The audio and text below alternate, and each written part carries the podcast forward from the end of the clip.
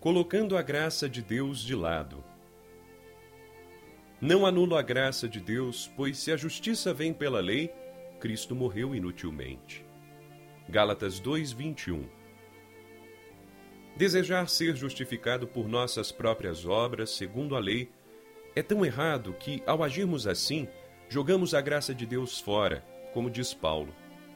Isso mostra não apenas ingratidão, que é exatamente má em si mesma, como também desprezo, pois devemos buscar avidamente a graça divina que recebemos isenta de despesas. Entretanto, em vez disso, nós a colocamos de lado. Isso é um erro sério. Considere o argumento de Paulo: se a justiça vem pela lei, Cristo morreu inutilmente. Ao dizer isso, o apóstolo declara confiantemente que ou a morte de Cristo foi inútil, o que é a maior blasfêmia contra Deus, ou a morte de Cristo foi essencial e a lei nada pode nos dar além do pecado. Alguns mestres categorizam vários tipos de justiça, usando distinções que eles criaram em suas próprias mentes.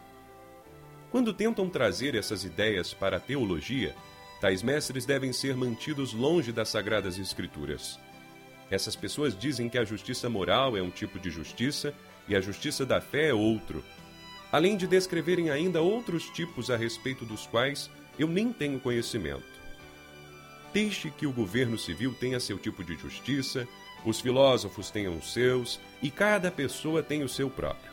Nós, porém, devemos entender a justiça da maneira como a Bíblia a explica.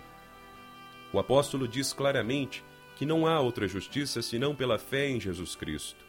Todas as outras obras, mesmo aquelas de acordo com as leis mais santas de Deus, não oferecem justiça.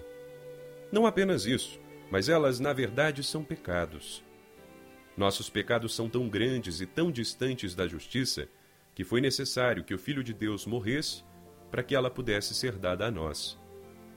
Quando estiver discutindo teologia, não chame de justiça qualquer coisa que estiver separada da fé em Cristo.